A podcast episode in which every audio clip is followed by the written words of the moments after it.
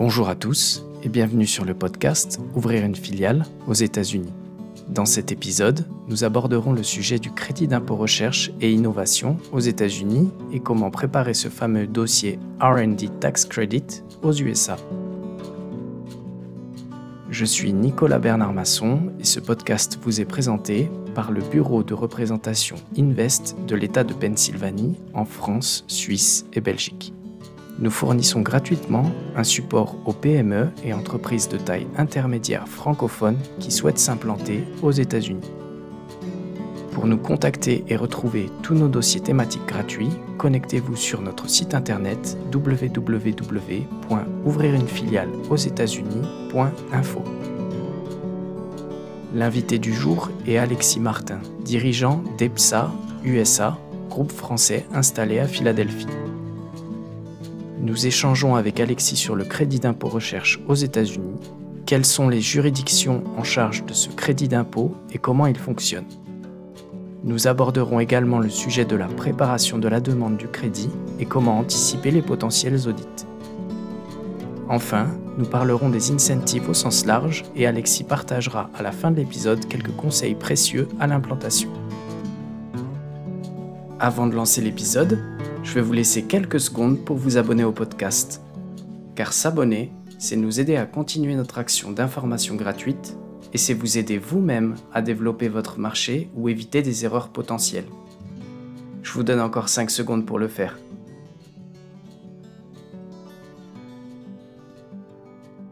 C'est bon? Vous êtes abonné? Alors on est parti. Je lance le jingle.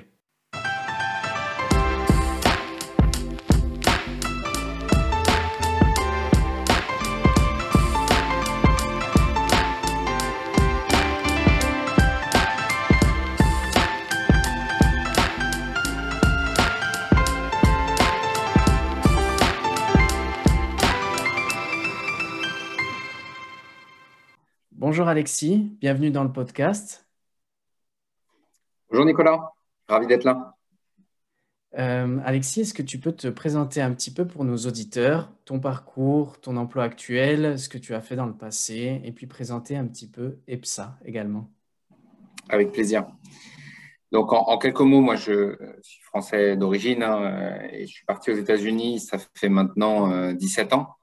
J'ai eu plusieurs, euh, plusieurs fonctions, euh, notamment pendant une dizaine d'années en tant que responsable d'un bureau de conseil en développement international, euh, puis en tant que responsable d'un desk français dans un cabinet d'executive search, donc chasseur de tête typiquement pour les filiales américaines de sociétés européennes et françaises en particulier. Et depuis maintenant quelques mois, je suis CEO de EPSA USA, qui est la filiale américaine du groupe EPSA. Donc, ça fait à peu près, euh, à peu près 15 ans, euh, un petit peu plus que j'accompagne de nombreuses sociétés françaises aux États-Unis sur un certain nombre de, problématiques. Et aujourd'hui, j'ai pris la direction de l'une d'entre elles pour mener à bien les ambitions qu'on a sur le marché américain. Merci. Est-ce que tu peux nous parler un petit peu d'EPSA Je sais que vous êtes récemment implanté à, Philadelphie. Est-ce que tu peux nous parler de ton implantation et comment ça s'est passé? Donc, EPSA, c'est une, belle success story euh, euh, française, globale, européenne et, maintenant américaine. Euh, EPSA est spécialisée dans l'accompagnement de ses clients sur la performance opérationnelle, notamment sur les, les fonctions achats avec un certain nombre de solutions dans le conseil en procurement, euh, supply chain, euh, un environnement de marketplace qui permet aussi à un certain nombre de nos clients de mutualiser euh, les, les, coûts d'achat de fournitures non essentielles, par exemple. Et puis, deux autres divisions importantes sur l'optimisation des charges sociales, charges patronales en France notamment et, en Europe. Et une dernière division qui, qui est pas la moins importante puisque c'est celle qui un énorme potentiel aussi euh, à l'international, qui est le, financement de l'innovation, qui passe notamment par euh, l'obtention de, crédits d'impôt recherche, crédit d'impôt d'innovation euh, en Europe, où il y a effectivement beaucoup de pays qui ont ce genre de dispositif. Aux États-Unis aussi, c'est ce qu'on a en place aujourd'hui et on travaille aujourd'hui avec beaucoup de, PME américaines ETI e équivalentes aux États-Unis et puis qui sont souvent aussi des filiales de sociétés européennes aux États-Unis qui ont droit à ce dispositif localement. Quant au EPSA, c'est une, une très belle ETI française qui a eu une très forte croissance ces dernières années via des, via des acquisitions notamment et en organique. Aujourd'hui, EPSA, c'est 1200 employés dans le monde, une présence sur une vingtaine de pays, 30 bureaux dans le monde en général, en Asie, en Europe et en Amérique du Nord. Et donc, l'ambition aujourd'hui de, de l'Amérique du Nord pour EPSA USA, c'est de déployer euh, l'ensemble des divisions du groupe à moyen terme, en commençant notamment par la branche innovation. Merci beaucoup. Alors justement, je t'ai convié sur ce podcast pour qu'on puisse parler des, des crédits d'impôt, des incentives qui sont disponibles aux États-Unis auprès des entreprises. J'aimerais commencer par euh, la partie crédit d'impôt, recherche, RD, innovation. Est-ce que mhm. tu peux nous expliquer comment fonctionne le crédit d'impôt recherche aux États-Unis et sur quel domaine peut porter ce dernier? Oui, bien sûr. Euh, donc, on a, aujourd'hui en fait une, équipe d'experts locaux parce que le dispositif, euh, bien évidemment, c'est un dispositif de crédit d'impôt donc qui est lié aux impôts locaux, euh, qui aux États-Unis ont une particularité, c'est qu'il y en a à peu près 51, puisqu'il y a 50 États, 50 fiscalités, plus le fédéral.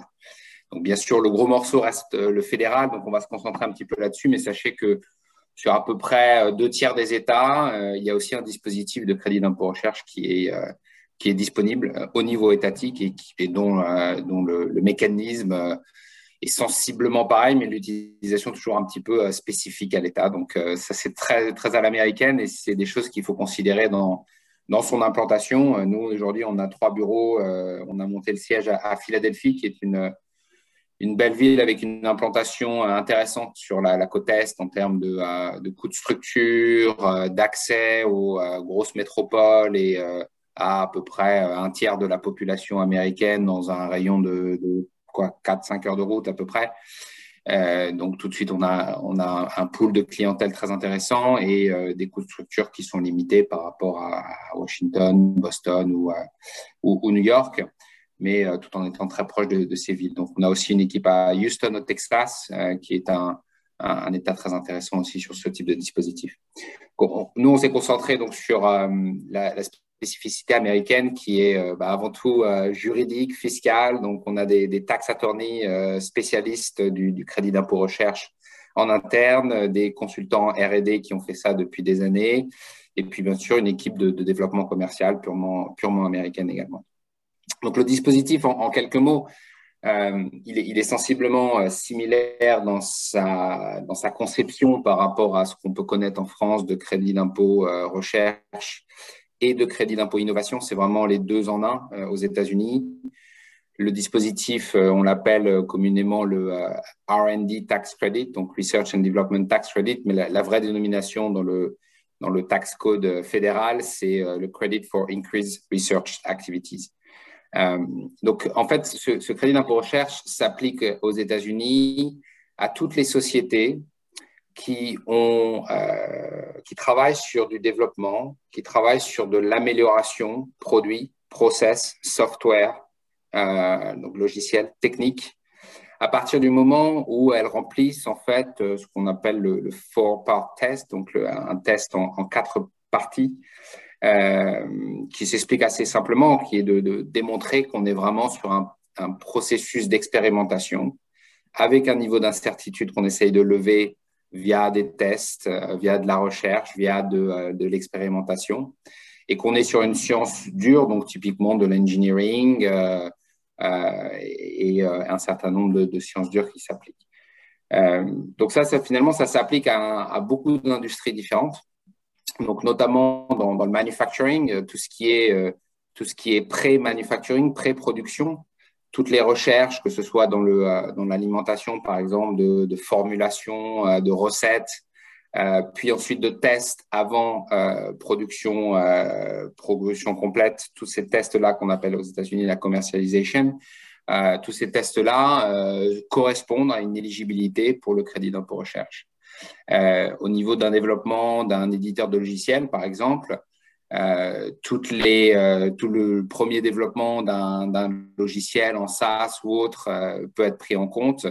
Et également les nouvelles versions, puisqu'on est sur de l'amélioration. Donc, à partir du moment où on a des développeurs aux États-Unis qui travaillent sur de l'amélioration produit, process, logiciel, on peut prendre en compte ces projets-là pour le crédit d'impôt recherche finalement, ça, s'applique à beaucoup de choses. Ça s'applique aussi au bureau d'ingénierie, à l'architecture, euh, ça s'applique bien sûr à la, pharma, à la biotech. Euh, ce qu'il faut comprendre, c'est qu'on est, on est sur des conditions qui sont moins drastiques que les conditions euh, françaises, puisqu'on ne va pas aller regarder complètement l'état de l'art à partir du moment où on travaille sur un, développement d'un savoir-faire, même s'il existe chez quelqu'un d'autre, mais si dans votre entreprise, ce savoir-faire est nouveau et que vous le développez via un processus euh, expérimental, ça correspond à de l'innovation du point de vue du tax code américain.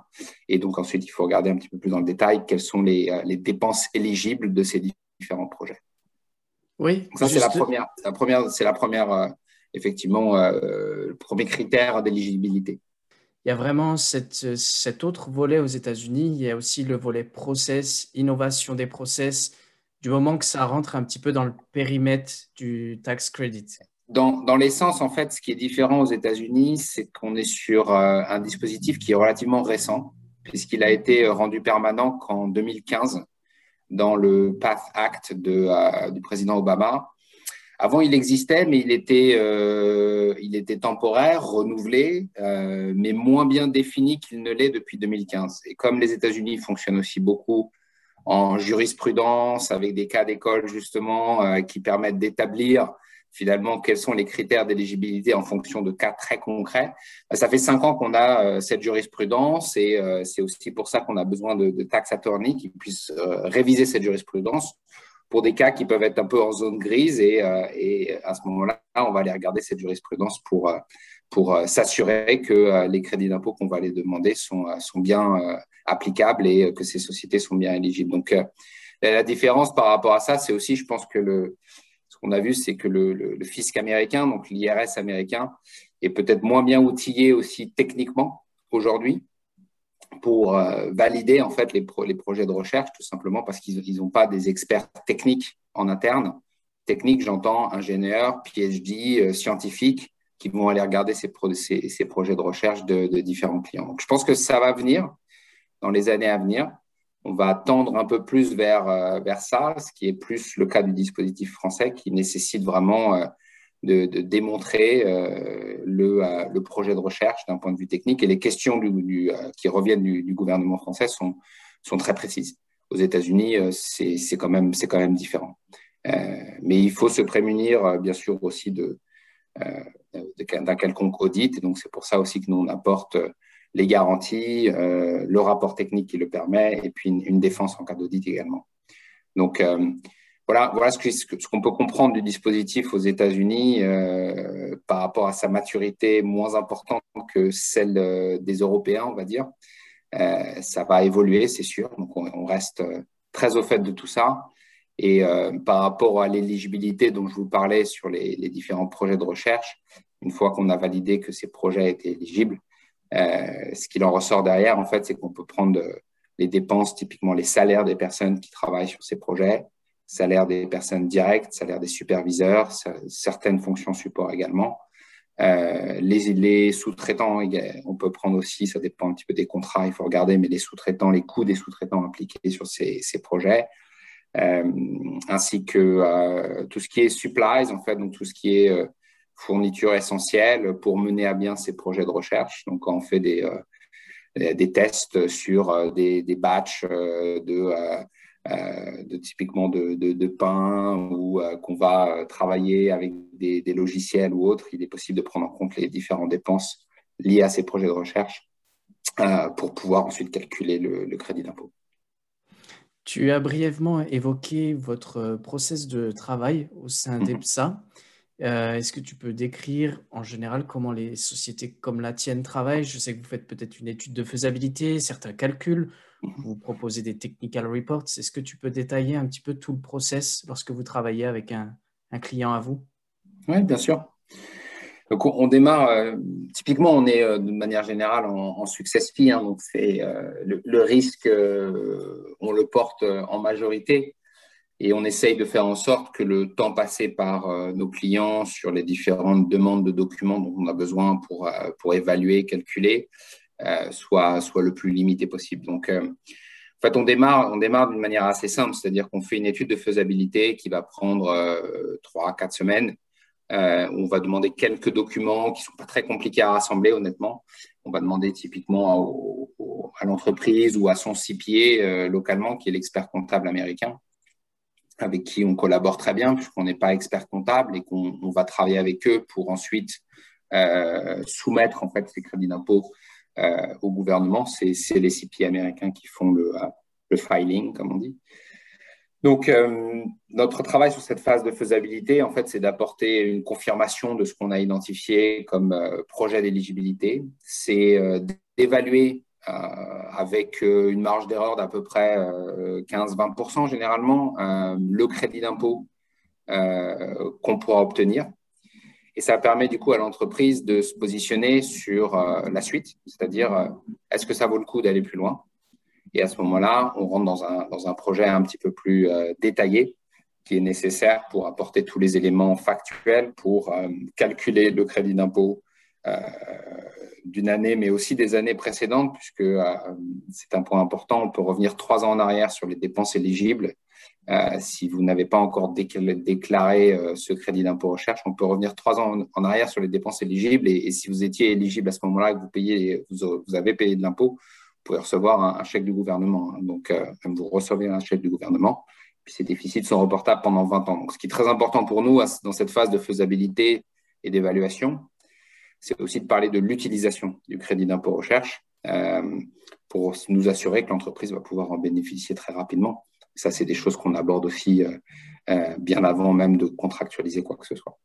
Et donc, il y a vraiment une phase à ce moment-là, au bout de trois semaines à peu près, de, euh, ou pour lequel, voilà, si c'est no-go, on n'aura encore rien facturé, mais on aura apporté beaucoup, beaucoup d'éléments de compréhension du dispositif. Et puis, si c'est go, à ce moment-là, on va rentrer dans une substantiation un petit peu plus importante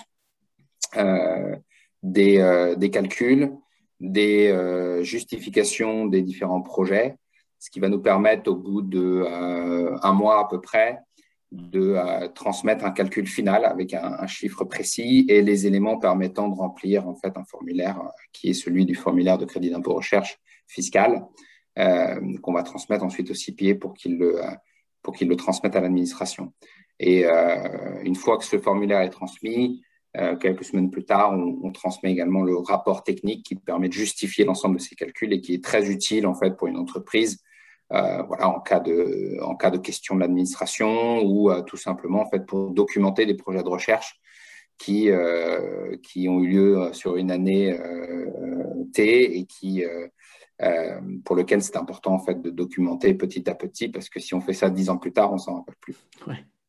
Et en cas d'audit, vous êtes aussi là pour soutenir vos, clients également. Voilà, tout à fait. Mm. Et aujourd'hui, en fait, il n'y a pas plus d'audit liés au crédit d'impôt recherche qu'il n'y a d'audit tout court. Euh, mais je pense que c'est important pour nous. Et puis, à partir du moment où on, est, euh, on travaille euh, sur, sur le, au succès, typiquement, ce qui est important aussi, c'est de garantir la, la, la, compliance en fait avec, avec l'administration américaine, avec le tax code américain fédéral et étatique. Hein. Là, on a parlé du dispositif fédéral, mais la même chose se fait au niveau étatique. Parfois, d'ailleurs, ça peut être euh, un dollar de crédit euh, au niveau fédéral pour un dollar de crédit au niveau étatique, quasiment, hein, notamment sur certains États comme la Californie, qui est, très, avantageuse de ce point de vue-là. et effectivement, ensuite, un audit peut arriver typiquement sous trois ans pour n'importe quelle société. Et à ce moment-là, on est là pour défendre notre, rapport technique s'il y a des, questions plus, plus précises. Et ça, c'est intéressant de le mentionner. Vous, vous allez chercher les tax credits et les incentives sur les trois niveaux, fait le, le fédéral, l'étatique et puis peut-être le local si jamais il y a encore peut-être quelque chose, mais peut-être Il n'y en a pas sur le niveau local, c'est vraiment étatique pour le coup. Mais euh, oui, oui, tout à fait. Par contre, ça peut être plusieurs États en fonction du, des nexus, comme on dit, hein, de, de, là où il y a de l'imposition pour une société qui dépend de là où vous avez euh, des bureaux, des usines, des employés, etc. Donc, c'est tout ça qu'on va regarder dans, dans la phase de, de, substantation qui nous permet du coup de calculer un, crédit d'impôt complet au niveau fédéral et également au niveau étatique. Et parfois, d'ailleurs, euh, c'est très intéressant au niveau euh, fédéral, mais ça va peut-être moins l'être au niveau étatique et du coup, on va plutôt se concentrer sur le fédéral. L'inverse est vrai aussi. Euh, certains États peuvent être très avantageux et en fonction des, calculs qui peuvent être un petit peu complexes, la part étatique peut être parfois plus importante. Est-ce que tu as des conseils ou des recommandations pour formuler le dossier? Est-ce que comment on s'y prépare? Est-ce qu'il y a des choses à, anticiper également? Oui, complètement. Euh, en fait, typiquement, le, ça dépend un petit peu de, de, de l'industrie, mais euh, donc ça dépend un petit peu de l'industrie. Euh, maintenant, d'une manière générale, ce qui est important en fait, c'est de pouvoir tracer le temps passé par telle et telle personne ingénieurs, euh, superviseurs et autres, sur des projets qui ne sont pas des projets euh, opérationnels de production euh, classique. On est sur une phase de, pré-production, c'est une phase de, design, une phase de formulation, de recherche, d'expérimentation. Et donc, en fait, pour bien tracer ça, il faut aussi comprendre un peu le dispositif. Donc, c'est pour ça que nous, on passe pas mal de temps aussi à expliquer comment fonctionne ce dispositif, euh, pour des sociétés qui n'ont jamais euh, déclaré ce qu'on va apporter, bien sûr, au-delà de tout ce qui est calcul, substantation euh, et, rapport technique. Ça va être aussi, en fait, tout simplement de pouvoir les éduquer sur la meilleure façon de faire pour les années à venir, pour documenter ces choses-là tous les jours. Donc, ça, passe par tracer effectivement le, temps passé par les différentes personnes sur différents projets. Et puis ensuite, c'est pouvoir aussi euh, typiquement euh, documenter aussi ces différents projets, pourquoi ils sont faits, euh, quelles sont la finalité et parfois, d'ailleurs, la finalité n'a pas, pas d'importance particulière. Si, la finalité est un échec, ça reste un projet de recherche qui a été mené à bien. De la même manière, si, la finalité est un succès qui passe du coup derrière sur une application beaucoup plus lourde de production euh, ou euh, d'application avec des clients. Euh, on est sur un projet de, recherche en tant que tel. Donc, on va regarder vraiment sur les, les activités en fait de ces différents projets, les documenter au mieux. c'est toujours beaucoup plus simple derrière, du coup, de les justifier. Oui. Est-ce que tu as des exemples de certaines industries pour lesquelles vous auriez travaillé ou des sans forcément mentionner les noms des, sociétés, mm. mais peut-être quelques exemples qui puissent euh, apporter une représentation à nos auditeurs? Oui, complètement. Je, vais commencer par une industrie dont, je n'ai pas parlé d'ailleurs au, départ, qui est en fait euh, une industrie intéressante, qui est l'industrie euh, du vin, de la bière, de la liqueur, etc. À partir du moment où on, développe en fait souvent un, assemblage, un mariage de différents vins pour constituer le vin qui va être commercialisé, il y a de la recherche en fait dans euh, la formulation, dans la recette, euh, et souvent c'est fait euh, chaque année en utilisant différents millésimes, etc. Donc pour, pour, pour beaucoup de sociétés, certaines sociétés françaises en tout cas qui sont implantées aux États-Unis, en Napa Valley notamment parce que ils sont passés par une implantation avec un, vignoble local, ça peut s'appliquer. C'est également le cas, par exemple, pour tout ce qui est brasserie, microbrasserie, euh, tout ce qui est distillerie, etc. Donc ça, c'est un point intéressant.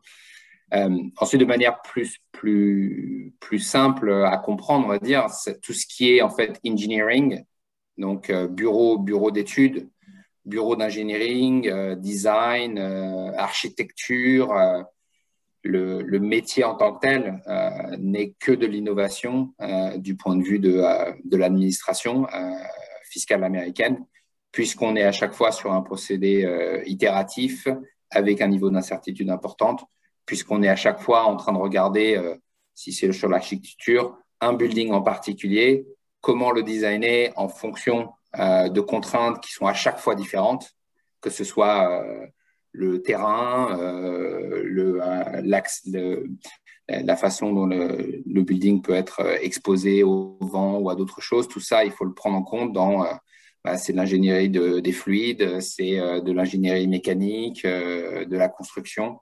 Et donc, tout ce qui est effectivement design et engineering à ce moment-là s'applique complètement.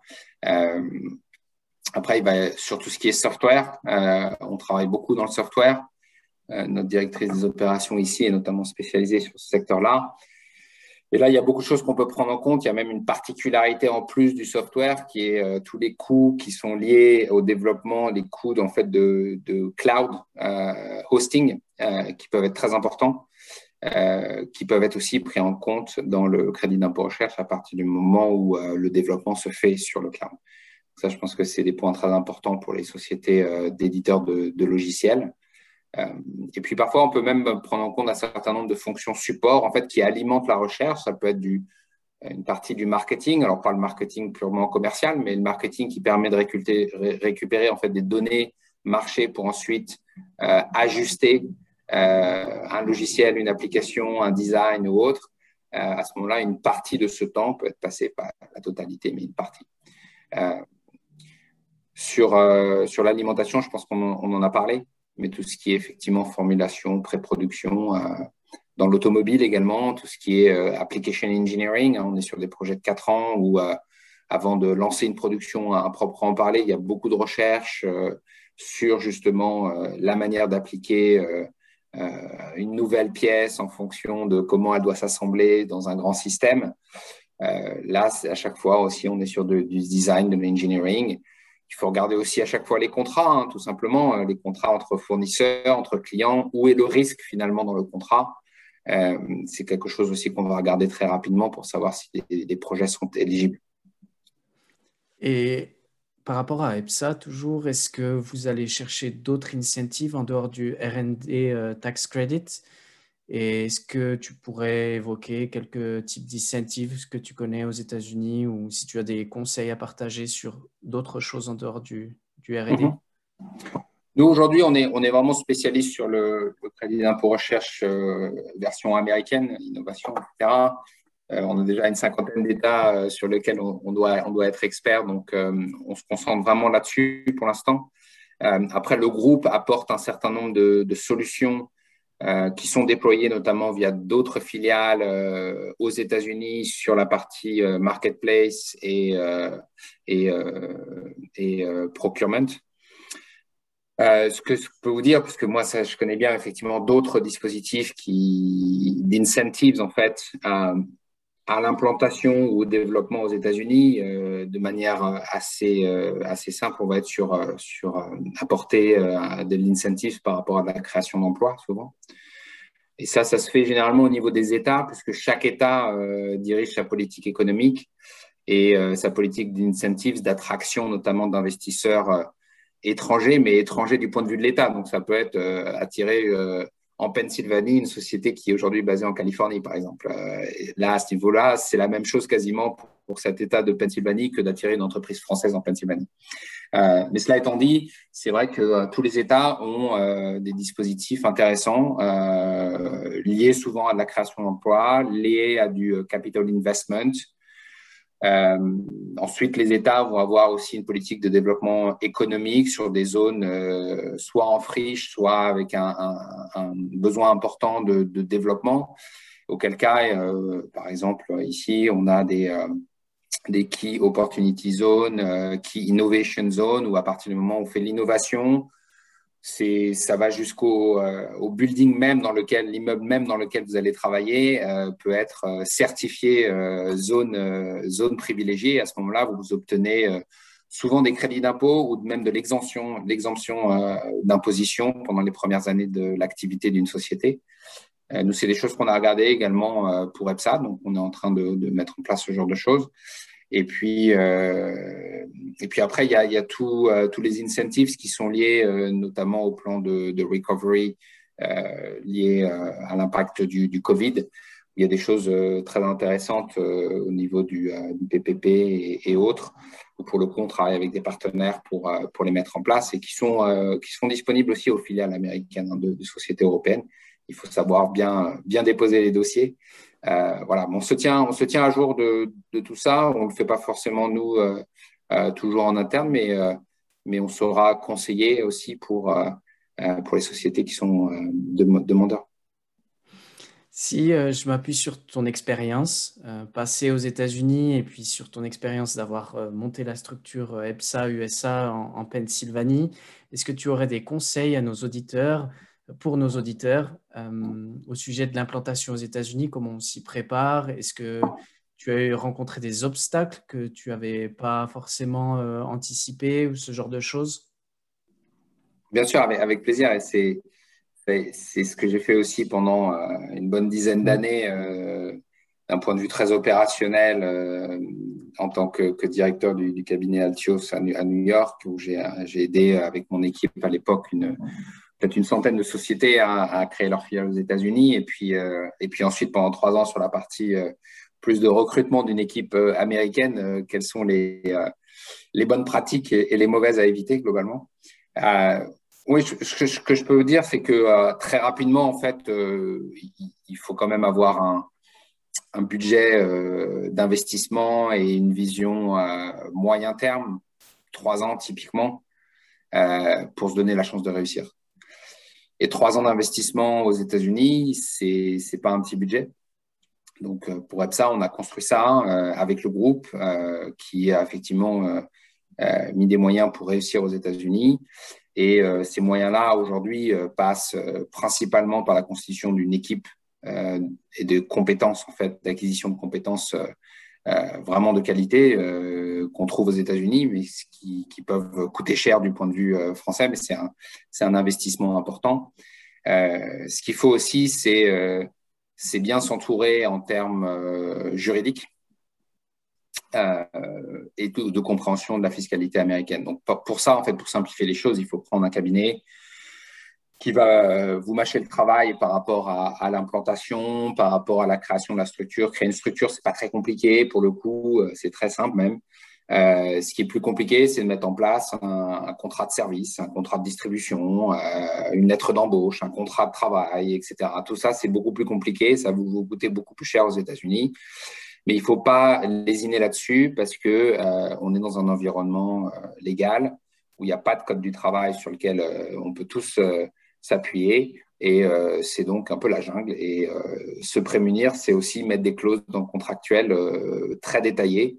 Et donc, au-delà des lettres d'embauche classiques que vous pouvez avoir pour certains, certains employés, pour certains cadres aux États-Unis, ça peut être très intéressant de mettre en place des, des contrats de travail qui vont faire 15-20 pages. C'est pas étonnant du tout de mettre ça en place. moi, de manière générale, ce que, ce que je pense, c'est le risque juridique est très important et le, risque de, turnover de ces employés est très important.